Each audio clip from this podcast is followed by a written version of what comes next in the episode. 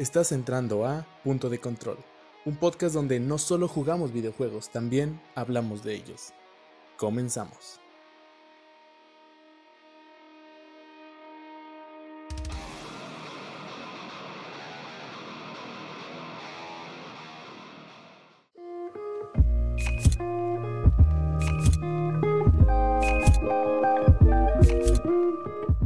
Hola, buenos días, buenas tardes y buenas noches. Esto es Punto de Control, un podcast sobre videojuegos. Como siempre, es miércoles y traemos otro capítulo. Un capítulo en el cual ya no voy a decir que va a ser corto porque siempre terminamos mintiendo. Pero, pues al menos va a ser un tema interesante y otra vez volvemos con los temas atemporales porque lamentablemente creo que esto es algo que va a permanecer por mucho, mucho tiempo y espero equivocarme, sinceramente. Como siempre, me gustaría recordarles que yo soy Gamaluna. Y yo soy Eduardo Zamudio. ¿Cómo estás? ¿Qué dice tu semana? Muy bien, muy bien, Gama. Bastante, bastante agitada con todo esto de la nueva normalidad. ¿Y tú qué tal estás? Pues bien, encerrado, eh, viendo papeleo de cosas de universidad, cosas aburridas. Nada fuera de lo normal, entonces siempre es bonito regresar aquí y poder platicar un poco de, de estos temas, ¿no? Digo, es más bonito el hecho de que normalmente lo hacemos de por sí y para los que no lo tengan claro, esta es una plática normal entre Gama y yo. Exactamente, tal vez un poco limitado por la tecnología y la conexión a internet de mil gigabytes por segundo que tenemos, que es tan rápida que de repente se traba. Fuera de eso creo que es una plática bastante común y bueno, ya que podamos estar en vivo uno frente a otro, creo que vamos a poder soltarnos un poquito más y soltar un poco más de nuestros ya típicos malos chistes que a algunos, a algunos les gustan y a algunos no soportan. Bueno, y como les decía, venimos con un tema que creo que va a ser atemporal, lamentablemente. Y digo lamentablemente porque esta semana vamos a hablar de las comunidades tóxicas. Y bueno, de la toxicidad en general dentro de, este mundo de los videojuegos porque creo que siempre ha habido un, una confrontación entre, entre distintas facciones, ya sea porque disfrutan algo que tú no, o viceversa, o porque simplemente les encanta pelear. no sé cuál sea tu, tu, opinión inicial sobre este tema, y ya a partir de eso creo que podemos ir avanzando poco a poco, ¿no? En efecto, como tú mencionas, de hecho, viene a mi mente este meme en el cual dicen eh, lo de malditos tal, arruinaron tal cosa, arruinaron tal cosa. Y en efecto, creo que la comunidad del gaming es exactamente así. Desde siempre ha existido esta toxicidad y estas rivalidades que existen, que es un tema que pues hemos abordado de paso en algunas otras ediciones el hecho de que pues la mayoría de la gente que no juega, luego está la barrera entre qué juegas, ¿no? Están los, los consoleros contra las personas que juegan en PC, ¿no? Están los Sony Livers y los Xbox Livers, ¿no?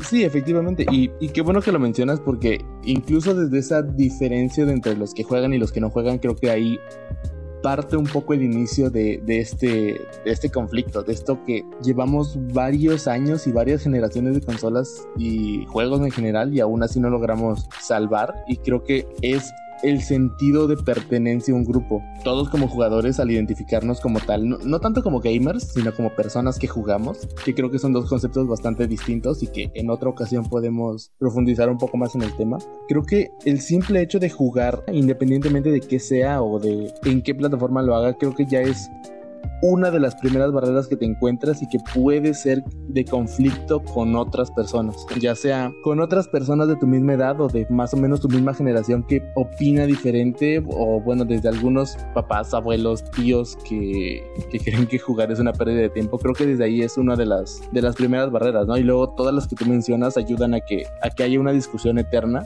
Y me gustaría empezar primero con esto de la guerra de las consolas. Es algo que todo el mundo ha escuchado hablar y a pesar de que muchas empresas y muchos eh, directivos de estas empresas de videojuegos han dicho que no debe existir la guerra de consolas como tal, que deben de trabajar unidos para que el gaming vaya a un, una mejor ruta, un mejor camino, todo eso, creo que los fans siguen aún encasillados. Yo he estado en algunos grupos de, de videojuegos de Sony, en algunas páginas de PC, de Facebook, y la discusión sigue siendo algo muy común. Claro, recordemos este meme en el cual decían que estaba el director de Samsung y el director de Apple. El director de Samsung decía que era gay y resistente al agua. es más o menos lo que, lo que ha pasado un poco entre Xbox y Sony. No existe una guerra más grande que la que existe en el resto de, de empresas o en el resto de medios y lo vemos mucho en los eventos de cuando dices mi consola es la más potente y el otro dice no, mi consola es la más potente. La mía resulta que brinca tres veces y la tuya brinca cuatro. Y así sucesivamente. Entonces eso sí que se refleja también bastante en nosotros como tal, porque yo de antemano lo voy diciendo, siempre he tenido consolas, no es cierto, no siempre, pero la mayoría de mis consolas han sido de, de el 1, el 2 y el 3. Entonces, pues sí que tengo una gran inclinación hacia las consolas de Sony. O como persona, como tal, reconozco la belleza que existe dentro de la plataforma de Xbox. Y evidentemente quiero sacar un tema de una vez de las consolas de Nintendo. Yo creo que Nintendo no lo vamos a estar tocando tanto en este podcast. Porque creo, creo que por el tiempo que ya tiene Nintendo creo que Nintendo es bastante más respetado que el resto de, que el resto de plataformas en las cuales puedes jugar, porque veamos, es un grande de la industria y esos juegos que actualmente seguimos viendo fueron uno de los pilares principales que hoy nos permiten tener una amplitud tan grande. Eh, no sé qué opina con respecto a Nintendo y ahorita regresamos al otro. Sí, creo, creo que Nintendo, y como siempre lo hemos dicho, se mueve de una forma completamente distinta y tiene su propio nivel de, de competencia, por así decirlo, porque al final también son videojuegos y al final también quieren una porción del mercado que los compre, pero es un mundo completamente diferente, como cualquier cosa de Japón. Y ya que haya un anuncio importante por parte de Nintendo, creo que podremos regresar y dedicar un capítulo exclusivamente a eso. Y entonces vamos a poder hablar de todo lo que, lo que opinamos de él. Pero regresando a esta guerra de consolas entre PlayStation y Sony, creo que como tú mencionas, estas conferencias en las cuales mencionan cuáles son los atributos mejores para de cada una de las consolas, creo que es un intento de ganar mercado, es un intento de ganar números, ganar dinero. Y el problema es que creo que lo estamos trasladando más a la experiencia de jugar y a, la y a cómo nos relacionamos con las personas que juegan en nuestra o en otra plataforma. Creo que también hay un problema ahí bastante puntual. Uno que en muchas ocasiones es porque ya están casados con la marca y en otras ocasiones es por cuestiones económicas. Es que mucha gente se mueve hacia uno de los bandos porque solo puede o solo prefiere comprar una de las consolas. En general creo que aún hay jugadores, me incluyo yo, que si tuvieran la posibilidad de tener todas las consolas, creo que no habría ningún problema porque se podría disfrutar lo mejor de ambos mundos, como tú lo mencionas. Xbox tiene su lado bueno, PlayStation tiene su lado bueno, ambos tienen sus lados malos y eso también hay que criticarlo, pero eh, el poder disfrutar ambas experiencias y saber reconocer cuáles son sus puntos fuertes y cuáles son los débiles, creo que ayudaría mucho a eliminar este pequeño conflicto. Sí, claro, de hecho, en la primera parte, de hecho yo le pongo nombre y apellido, lo vimos con The Last of Us parte 2, bueno, ya viste las críticas tan malas que recibieron, donde cualquier otro juego prácticamente aplastaba el juego, precisamente por las malas críticas que tuvo de gente que no o no lo jugó, no tiene la posibilidad de tenerlos, lo que haya sido, o incluso gente que va bastante con algunas de las temáticas que manejan. Y bueno, o sea, fue, fue yo creo que una de las críticas más injustificadas. Spoiler alert, eh, ya Gamaliel está jugando relativamente poco, les vamos a tener nuestra opinión al respecto del juego. Pero bueno, regresando, es precisamente esa parte que comentas bastante importante porque determinados puntos por el simple hecho de hacerlo o porque no es, pertenece a esa comunidad.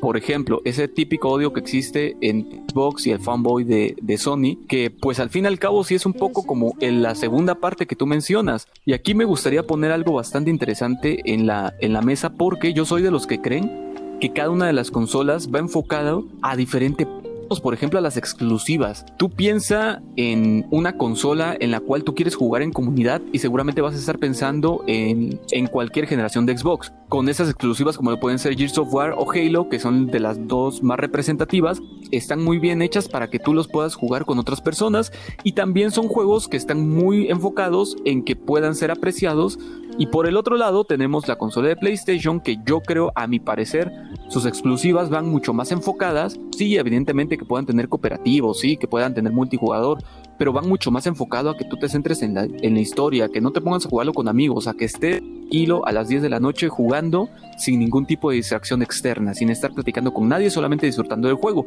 Entonces, desde ahí, eh, algunas personas prefieren una consola sobre otra. Claro, y de ahí partimos con otro punto importante del cual también quería hablarte, que creo que aún incluso dentro de la misma plataforma, los grupos y la toxicidad pueden estar enfocados no solo en aunque tengas la misma consola, aunque tengas PC, creo que está enfocado en lo que te gusta jugar, porque ya hemos escuchado muchísimos chistes sobre los que solo juegan videojuegos deportivos y cómo la gente muchas veces tiene algún tipo de guerra declarada contra ellos y que no, eso no son juegos, que te venden lo mismo cada año. Puede que algunos puntos sean realmente ciertos, pero pues al final si lo disfruta creo que no habría que reprocharle eso, ¿no? Igual en otros géneros creo que a los que les gustan los shooters, a los que les gustan los Battle Royale, a los que les gustan los juegos centrados en la historia, cada uno también encuentra su propio nicho y entre ellos muchas veces hay discusiones eh, y discusiones en las cuales me he visto envuelto, debo de aceptar, y, y muchas veces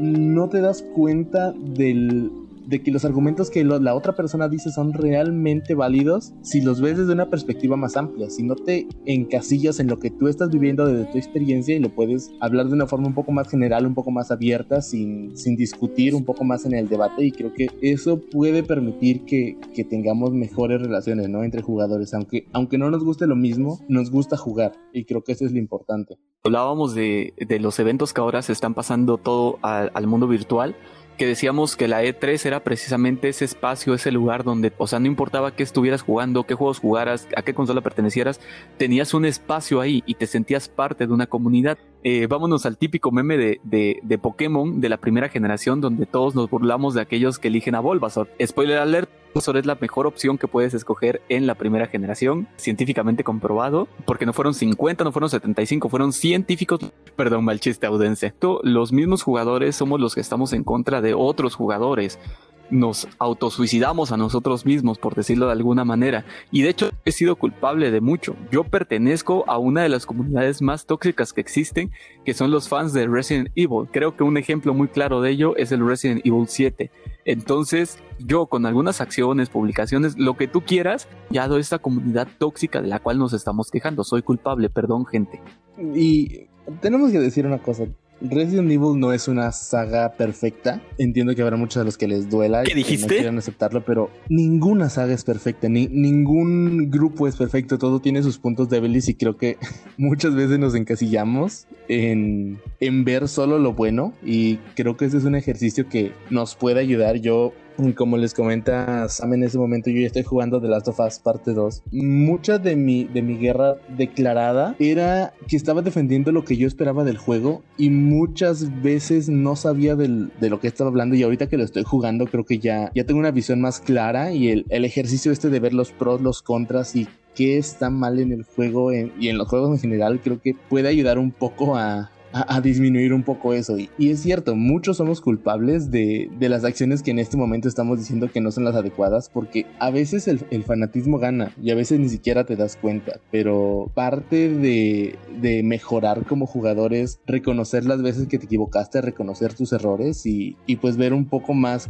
qué es lo que puedes aportar a la comunidad, qué es lo que puedes generar que se preste a la conversación, pero que no genere una discusión. También parte de esto ha sido que muchos medios se, se viven del clickbait, deliberadamente provocan este sentimiento de guerra de consolas o de guerra de jugadores, las mismas comunidades, para poder tener más accesos, tener, poder tener más clics, poder tener más visitas. Y creo que es una práctica que debemos empezar a reconocer y a dejar de lado. Hay canales hay páginas, hay youtubers que viven de la polémica y muchas, veces generan polémica para poder seguir viviendo y poder seguir teniendo esta visibilidad. Lo mejor de todo es crear una comunidad eh, un poco más sana y que probablemente eso ayude a que los cientos de detractores de los videojuegos que aún existen en la vida real puedan empezar a ver que no hay tantas cuestiones eh, negativas al momento de jugar.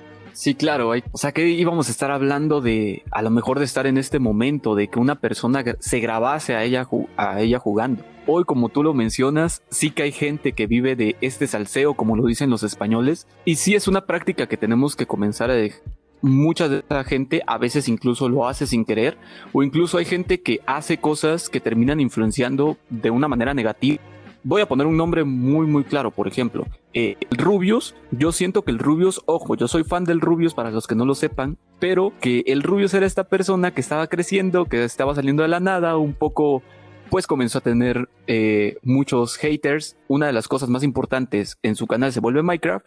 Esos mismos haters comienzan a odiar esto y entonces apoyan a una comunidad que ya de por sí estaba haciendo. Que ojo, hay que admitir que, por ejemplo, la comunidad ha cambiado de opinión totalmente al respecto de él, como lo hizo con Five Nights at Freddy y como seguramente lo va a hacer con Fortnite.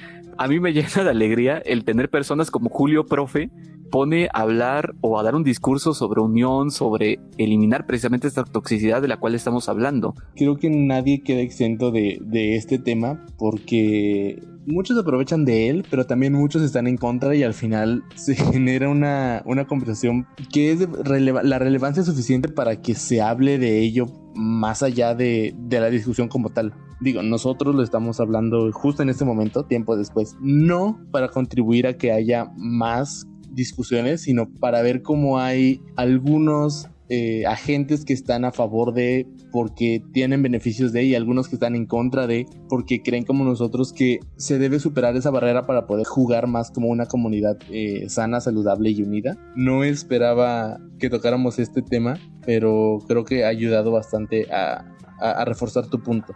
Sí, de hecho, y recordemos que también, caso contrario, como lo decíamos con Julio Profe, hay medios y hay que ya están volteando a ver a los juegos como mucho más que un medio de entretenimiento. Hace unas cuantas semanas, cuando hablábamos sobre los nuestros juegos favoritos de plataformas móviles, me puse a buscar el juego que hasta el momento sigo sin recordar el nombre.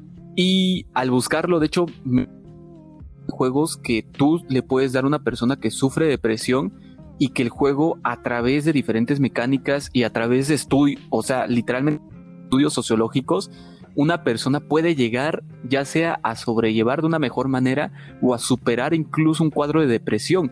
Es sumamente sorprendente porque ya no estamos hablando únicamente como los juegos como medio de entretenimiento, como, como parte del arte que son, incluso sobre los juegos como plataforma para poder entrenar determinadas actividades a través de simuladores. Ya estamos hablando como juegos 100% tangible que pueden ayudar a resolver algunos problemas que tiene el mundo.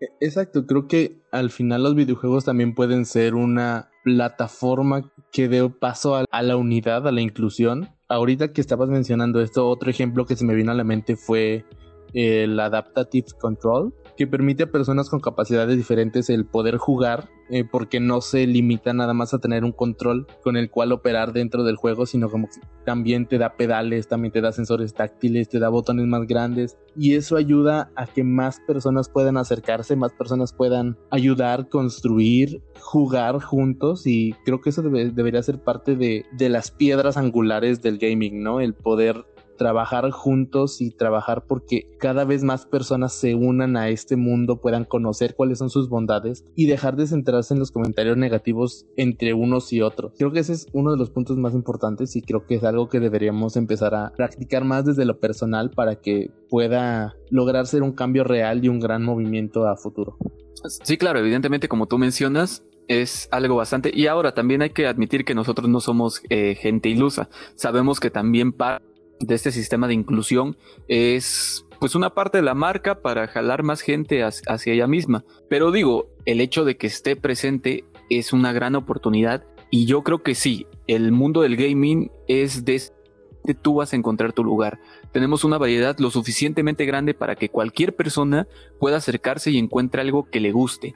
No importa si tienes 5 años o si tienes 90, va a haber algo que te guste jugar. No importa si eres hombre mujer de la comunidad LGBTTQ, perdonen si se me fue alguna letra o si también va a haber algo que te guste. Incluso si, si te gustan los disparos, si no te gusta la violencia, si lo que quieres es construir, si lo que quieres es cocinar, si lo que quieres es tener una buena historia, si lo que quieres es divertirte con amigos, siempre va a haber una opción y creo que el poder enfocarnos en cómo nos ayudan los videojuegos es más importante que, que hablar de qué nos hace diferentes y en qué no estamos de acuerdo porque e, estas opiniones negativas o estos, eh, estas diferencias se pueden dialogar, se pueden conversar de una manera más amigable y al final si hay algo realmente malo como comunidad podemos unirnos y hablarlo con los desarrolladores quienes son los que realmente construyen juegos y pues generar un cambio, ¿no? Cambiar esto que, que está mal como ya se ha hecho en algunas ocasiones. Quería ya hacerte una pregunta bastante, bastante puntual que es ¿cómo crees que podríamos evitar que se sigan propagando estas comunidades tóxicas?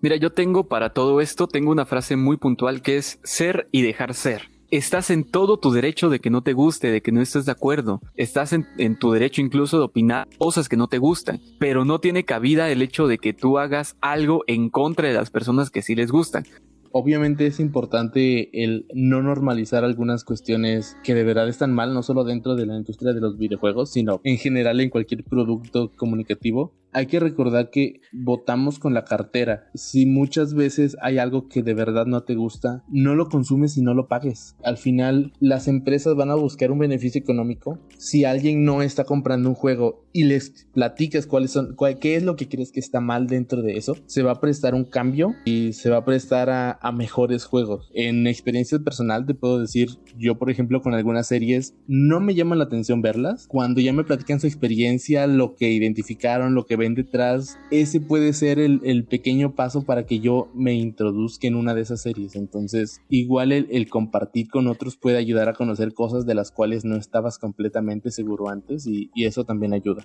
Metes un poco en esa parte de lo personal. Yo, en lo personal, en este momento me gustaría contar una anécdota de la cual yo no fui partícipe como tal, sino que lo vi en un foro. No voy a decir el nombre del juego ni voy a, ni voy a entrar mucho en detalles, pero básicamente esta persona realizaba una pregunta de inicio por así decirlo. Ya era un juego que tenía cierta cantidad de tiempo que, de haber salido y pues yo entiendo perfectamente de que esta era una persona totalmente nueva. La publicación llegó a tener como 300 comentarios donde te aseguro que 200 eran comentarios de odio y al final se eliminó porque vamos, después de eso, pues ¿quién lo hace? Entonces gente, no sean así, por favor. Si hay algún Pasguato por ahí como su servidor haciendo preguntas bastante obvias, ayúdenlo porque muchas veces son cuestiones que se te pasan por alto. O incluso si es alguien nuevo, alguien que quiere entrar a este nuevo mundo de los videojuegos o en, un género en específico, también échenle la mano para que cada vez haya más personas con las cuales hablar de eso. Si tú juegas algo y alguien más no, no te hace especial, simplemente te hace parte de una comunidad que es positivo hacerla crecer. Ese es un camino muy, muy bonito. obviamente hay, siempre hay que optar por la cooperación. Bueno, no sé si quieras agregar algo más a esta pequeña porción del capítulo. Sí, de hecho, todos estos cambios sí son posibles. Lo que mencionabas hace rato de que las desarrolladoras volteen a verlos y se den cuenta que hay una comunidad unida. Lo muy claro que no es de, de, la industria de los videojuegos, pero que es otra industria igual de grande que es la industria del cine, fue la película de Sonic que existió con el diseño original y cómo pues todos le tiramos un poco, me incluyo dentro de eso, al diseño original de Sonic. Se veía sumamente raro, pero el punto es de que la productora dijo, está bien, vamos a retrasar todo, vamos a invertir más dinero del que ya invertimos, cambiaron el diseño. O sea, le hicieron caso a una comunidad que estaba de acuerdo con algo que se tenía que cambiar. E, exacto, y como último comentario, si al final la desarrolladora es completamente cerrada y no quiere hacer nada, la comunidad misma lo puede hacer. Hemos visto en Minecraft, en Dead for Dead y en muchos otros juegos que aceptan mods el cómo la misma comunidad ayuda a cambiar, a mejorar la experiencia de juego y muchas veces eso también es bonito porque así puedes compartir con muchas otras personas aquel juego que te gustaba pero tenía algunos problemas porque alguien más ya lo corrigió y alguien más lo está compartiendo contigo. Si bien la comunidad unida es fuerte contra las desarrolladoras, la comunidad unida también es fuerte para la comunidad misma. Pregúntenle a la revolución, pregúntenle a la independencia y pregúntenle a los tipos que apoyan la pizza con piña porque se sigue vendiendo bastante bien. Simios unidos fuerte. Como dije al principio, lamentablemente creo que es algo que va a tardar en cambiar, pero en serio tengo esperanzas de que lo haga, lo haga gradualmente y podamos unirnos. Al final nos encantan los videojuegos, nos encanta jugar, no importa en qué plataforma sea y creo que eso es lo importante. Regresamos.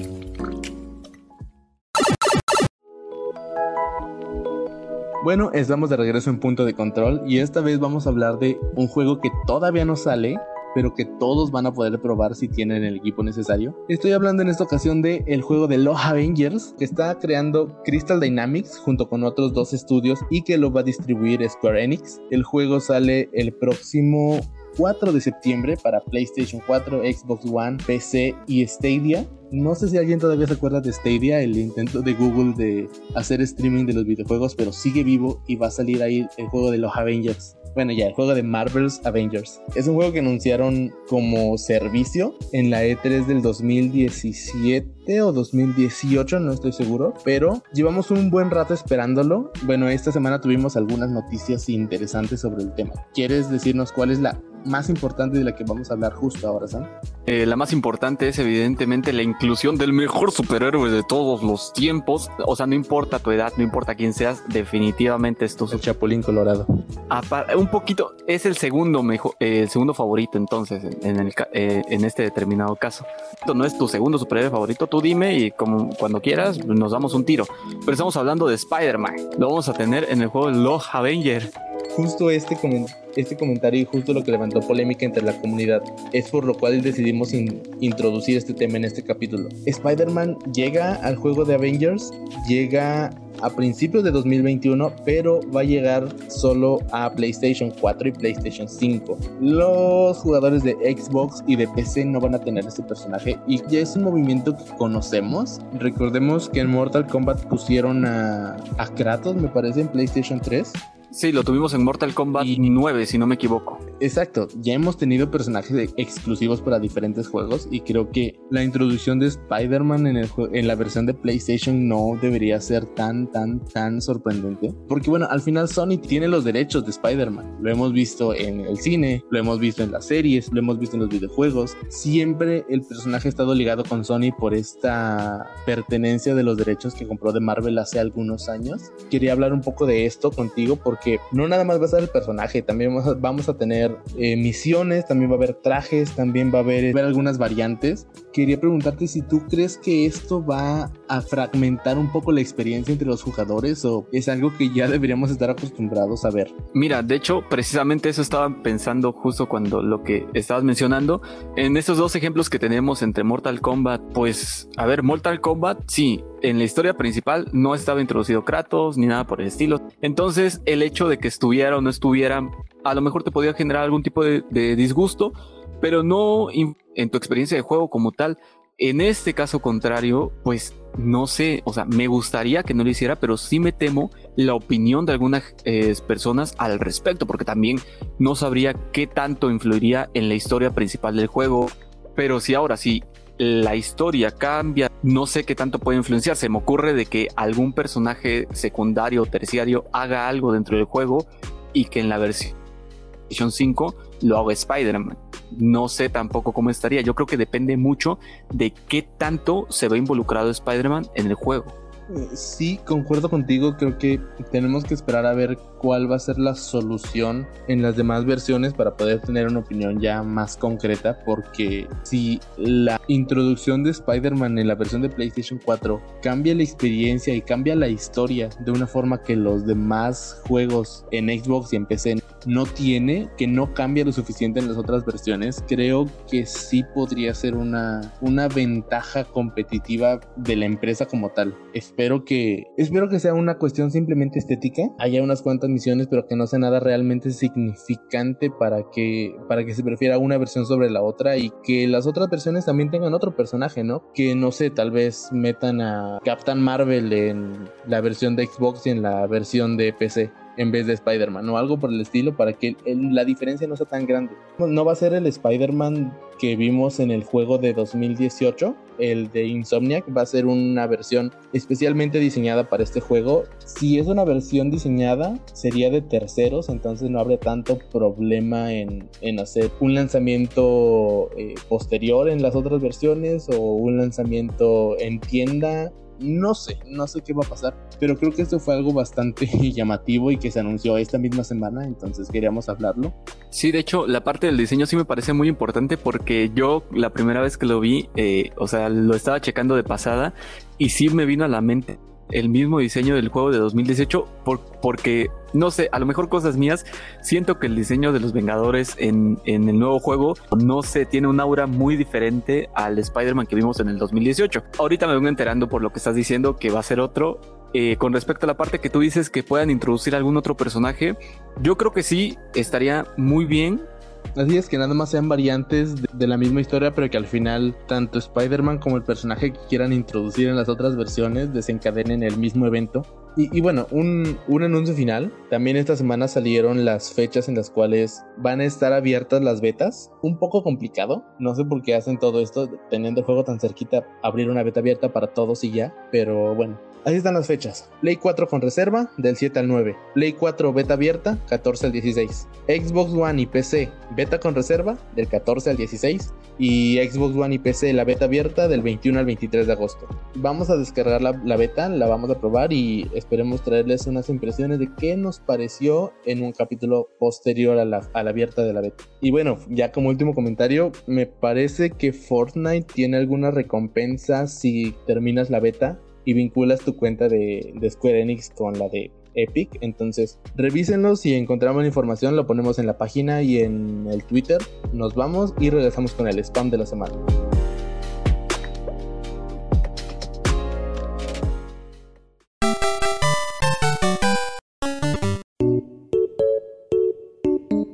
Bueno, ya regresamos a punto de control y hablamos de la toxicidad en los videojuegos, eh, en las comunidades y en general. Ya hablamos también de Marvel's Avengers, de la beta que va a haber, de la introducción de Spider-Man. Y ahora solo nos queda hablar de spam de la semana, como siempre. Saben que este es el momento en el cual hablamos de nuestras redes sociales. Sin nada más que agregar, les recuerdo que Punto de Control tiene una página en Facebook como Punto de Control, que estamos en Instagram como Punto de Control Podcast y que tenemos un Twitter con arroba punto de control P, porque Twitter no me dejó poner podcast completo. Yo estoy en todas las redes sociales, plataformas de juego como arroba gamaluna23. Los mando con Sam para que él haga el spam de sus propias redes sociales. Gama, gente, vayan a seguirme en mi Instagram. Últimamente he estado muy activo. Eh, aviso tanto cuando estamos grabando eh, punto de control, eh, recomendaciones, subo frases, hago diferentes cosas. O si no, en su defecto, pueden irme a seguir en mi es Sin Comentarios Podcast. Bueno, con esto terminamos el capítulo de la semana. Esta vez sí fue un poco más corto de lo normal. Esta vez no les mentimos. Y bueno, pues nada, agradecemos que nos hayan escuchado una vez más. Bueno, yo estoy jugando The Last of Us parte 2, entonces dentro de poco vamos a tener un capítulo especial. Ya pasó bastante tiempo del estreno, entonces vamos a hablar con spoilers, vamos a hablar bastante largo y tendido. Ya veremos qué tiene a favor, qué tiene en contra, qué se pudo mejorar y a ver si hay posibilidades de una tercera entrega. Creo que eso es todo por el capítulo de hoy y sin nada más que agregar, yo soy Gamaluna yo soy Eduardo Zamudio. Y esto fue Punto de Control. Hasta luego.